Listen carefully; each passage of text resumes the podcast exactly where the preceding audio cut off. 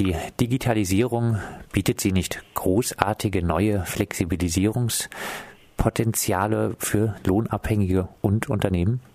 Ja, Flexibilisierungspotenziale äh, schon. Die Frage ist nur für wen.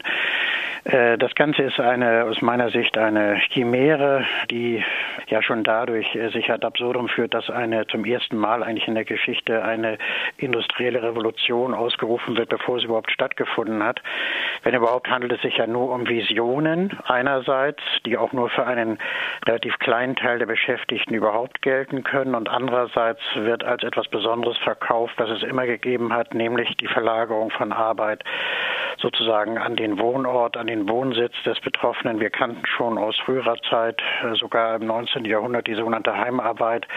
Das ist alles nichts qualitativ Besonderes, aber einhergeht mit diesem Projekt die offenkundige Absicht der Bundesregierung und auch der Arbeitgeber, das Arbeitsrecht äh, an entscheidenden Stellen zu destabilisieren. An welchen Stellen ist das Arbeitsrecht gefährdet? Ja, es wird jetzt zum wiederholten Male, das kennen wir ja auch schon aus vorangegangenen Versuchen, die auch allesamt leider zu einem großen Teil erfolgreich waren, versucht, das Arbeitsrecht zu individualisieren. Das heißt, den Einzelnen äh, in den Vordergrund zu rücken und kollektive Arbeitsrechte gewissermaßen in den Hintergrund zu stellen. Es wird unterstellt, als könne der Arbeitnehmer mit dem Arbeitgeber sozusagen auf gleicher Augenhöhe oder sogar ganz souverän äh, quasi einem Freiheitsideal folgend seine Arbeitszeit und seinen Arbeitsort selbst bestimmen. Das sind natürlich völlige Chimären. Es ist absolut, äh, absoluter Unsinn zu glauben, äh, die Arbeitgeber würden das ihnen zustehende Direktionsrecht, das ja sozusagen dem Wesen des Arbeitsverhältnisses immanent ist, aufgeben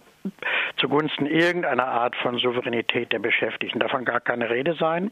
Aber das Entscheidende ist eben, dass auch alle Kontrollmechanismen, also kollektive Kontrollmechanismen, Mitbestimmung von Betriebsräten, äh, Mitbestimmung von Gewerkschaften durch Tarifverträge gewissermaßen in den Hintergrund gedrängt werden und umgekehrt die Gewerkschaften dann auch aufgefordert werden, durch Tarifverträge bestehende Standards mit abzubauen. Eine aus meiner Sicht außerordentlich gefährliche Entwicklung. Ein IG Metall Vorstandsmitglied erklärte, der Erfolg dieses Projekts, also der Arbeit 4.0, hänge davon ab, wie sich Betriebsräte und Gewerkschaften als Humanisierungsaktivisten durchsetzen.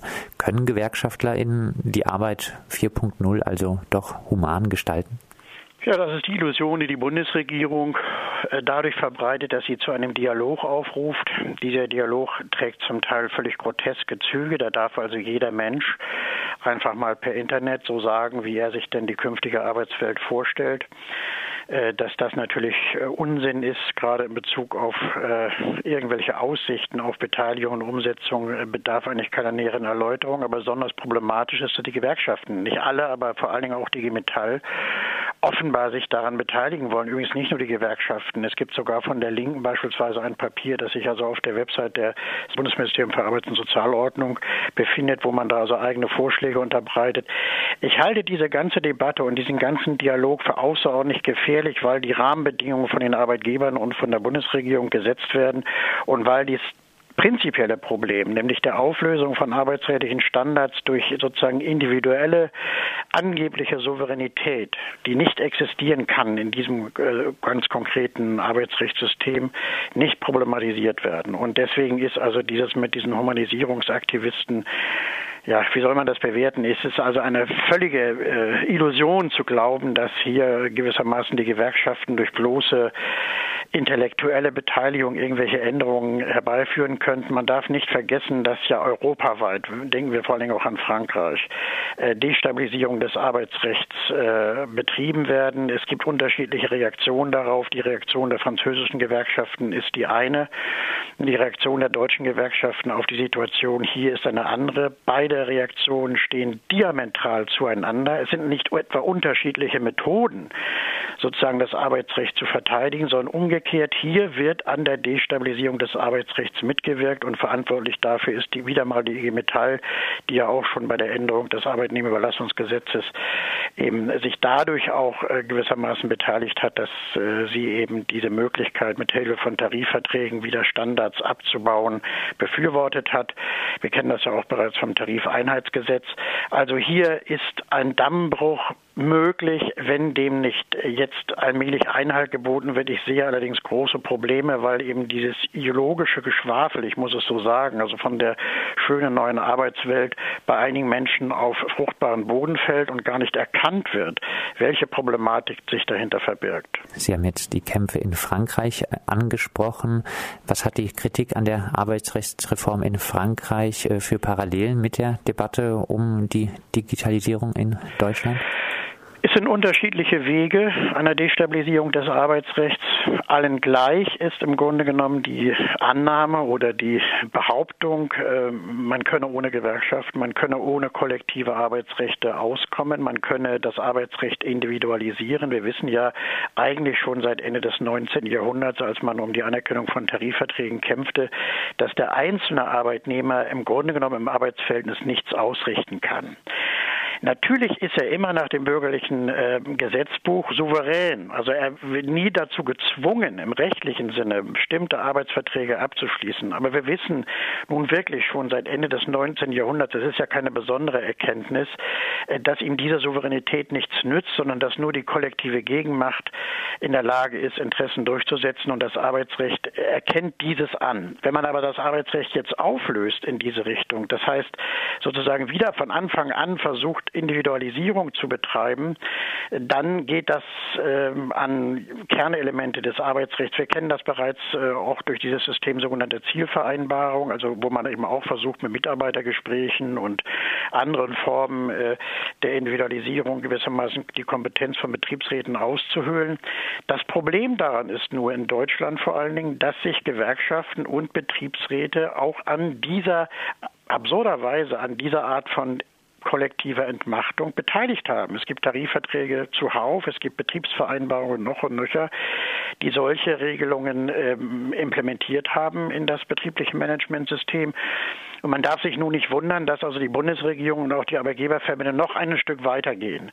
Es ist höchste Zeit, äh, denke ich auch mal innerhalb der Gewerkschaften, auch von Betriebsräten einfach mal äh, politisch zu erkennen, was ist eigentlich das Arbeitsrecht und sich nicht nur auf handwerkliche Beratungselemente zu beschränken und vielleicht den einen oder anderen Rechtsanwalt zu beauftragen, wenn man mal ein Problem hat, sondern das Arbeitsrecht prinzipiell zu verteidigen. Und das geschieht in Frankreich. Das muss man einfach mal sagen. In Frankreich wird ja der empirische Beleg nochmal dafür äh, geliefert, wie schwer es ist, das Arbeitsrecht wirklich, wenn es darauf ankommt, zu verteidigen oder umgekehrt auch, wie schwer es ist, das äh, zu erkämpfen. Wenn man dazu nicht bereit ist, äh, ja, dann werden einem wesentliche Elemente des Arbeitsrechts auf Dauer genommen. Sie haben jetzt im Interview den Dialog über Wünsche und Vorstellungen über die Arbeitswelt der Zukunft scharf kritisiert. Äh, sind Sie nicht dialogbereit, Herr Gefgen? bin unbedingt dialogbereit. Aber zunächst erstmal muss ein Dialog hergestellt werden auf der Seite der Betroffenen. Und das sind die Arbeitnehmer und der Betriebsräten in den Gewerkschaften. Wenn die Bundesregierung zum Dialog einlädt, und zwar unter Hinweis und äh, indem sie unter Hinweis auf die Arbeitgeberverbände und deren Ideen und deren Vorstellungen, dann muss höchste Vorsicht geboten sein. Ein Scheindialog äh, kann nicht das Ziel sein, sondern nur ein Dialog der Betroffenen. Dazu rufe ich allerdings in der Tat auf. Da sind zurzeit noch sehr, sehr große Defizite. Allein das Projekt selbst ist vielen Leuten unbekannt und hinter der schönen Fassade verbirgt sich eben etwas aus meiner Sicht ganz anderes. Das allein schon haben viele noch gar nicht erkannt, sodass der Dialog zunächst erstmal auf Arbeitnehmerseite stattfinden muss. Abschließend äh, nochmal zusammengefasst, äh, wie soll das Arbeitsrecht nun in Zukunft von GewerkschaftlerInnen und anderen in Zeiten der Digitalisierung gegen Angriffe verteidigt werden? Geht eigentlich im Grunde genommen nur darum, die entscheidenden zentralen Elemente des Arbeitsrechts wieder zur Geltung zu bringen. Das heißt natürlich durch kollektive Regelungen Schutzmechanismen einzubauen und nicht einfach nur dabei auf den Gesetzgeber zu vertrauen oder gar sozusagen das Ganze zu individualisieren. Wenn man das macht, dann wird es auf Dauer keine Schutzmechanismen geben.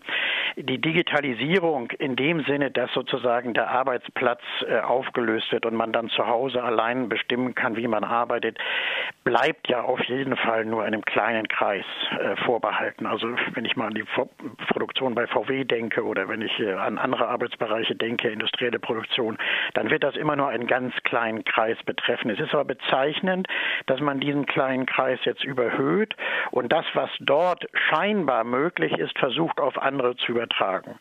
Und äh, davor warne ich, weil das also einerseits überhaupt nicht der, den Fakten entspricht und weil es andererseits eben auch dann äh, Schleusen öffnen kann, denen man später nicht mehr Herr werden kann. Ich glaube, dieses Problem haben viele Betriebsräte noch gar nicht erkannt und äh, dem muss unbedingt entgegengetreten werden. Das sagt Dr. Rolf Gefgen, Arbeitswirtschaftsrechtler und Autor aus Hamburg. Mit ihm sprachen wir über die Gefahren der sogenannten Arbeit 4.0, insbesondere für das Arbeitsrecht.